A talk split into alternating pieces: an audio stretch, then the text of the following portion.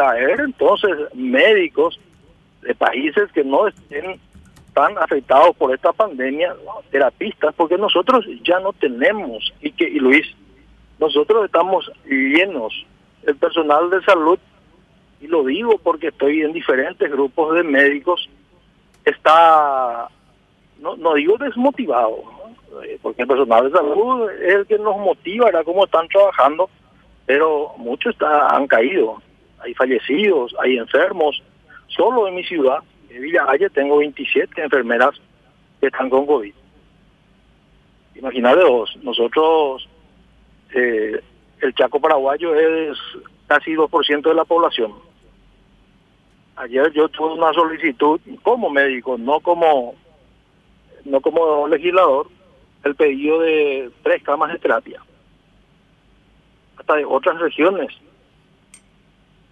Entonces, ¿qué solución le damos? Entonces, pensé que podía ser una solución porque vi, por ejemplo, que países de la región, algunos no están al borde del colapso como, como nosotros. Nosotros estamos, como decían los algunos referentes médicos, saturados. Y podemos hacer una escala después de la saturación, ya está el colapso. Y bueno, el colapso sanitario va a ser terrible.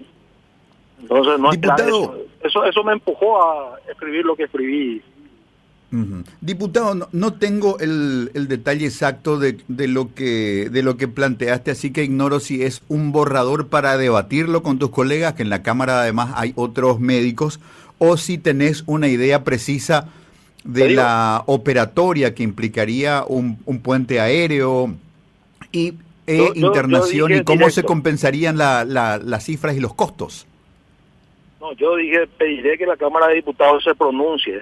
La Cámara de Diputados se pronuncia a través de proyectos de declaración, eso lo sabemos, que se pronuncie y pidamos colaboración a países de la región, de la región para trasladar pacientes con coronavirus que requieran terapia.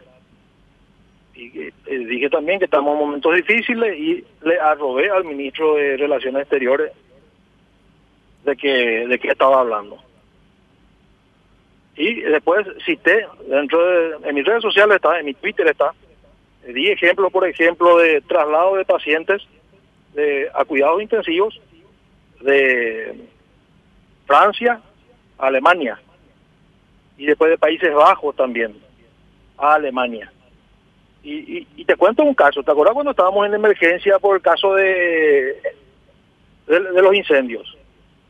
Se llegó a pensar en contratar aviones a venir a quemar un incendio, eh, a, apagar el incendio.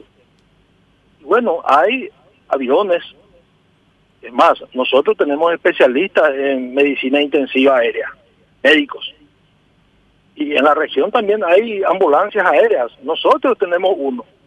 No sé la complejidad ni de, de qué punto a qué punto se puede trasladar. Creo que esto es una tarea del ministro de Relaciones Exteriores. Yo soy legislador, máximo lo que puedo hacer es instar, declarar y hacer una declaración a través de las redes. Podemos convocarle al ministro de Relaciones Exteriores. Además, eh, creo que le entrevistamos por este tema y dice, vamos a ver la aplicabilidad, es una buena idea. Pero acá en Argentina nomás yo vi que 77% de ocupación de camas tienen en el Gran Buenos Aires y 66% en provincia yo, yo me recibí en la Argentina, o sea, que tengo muchos contactos ahí.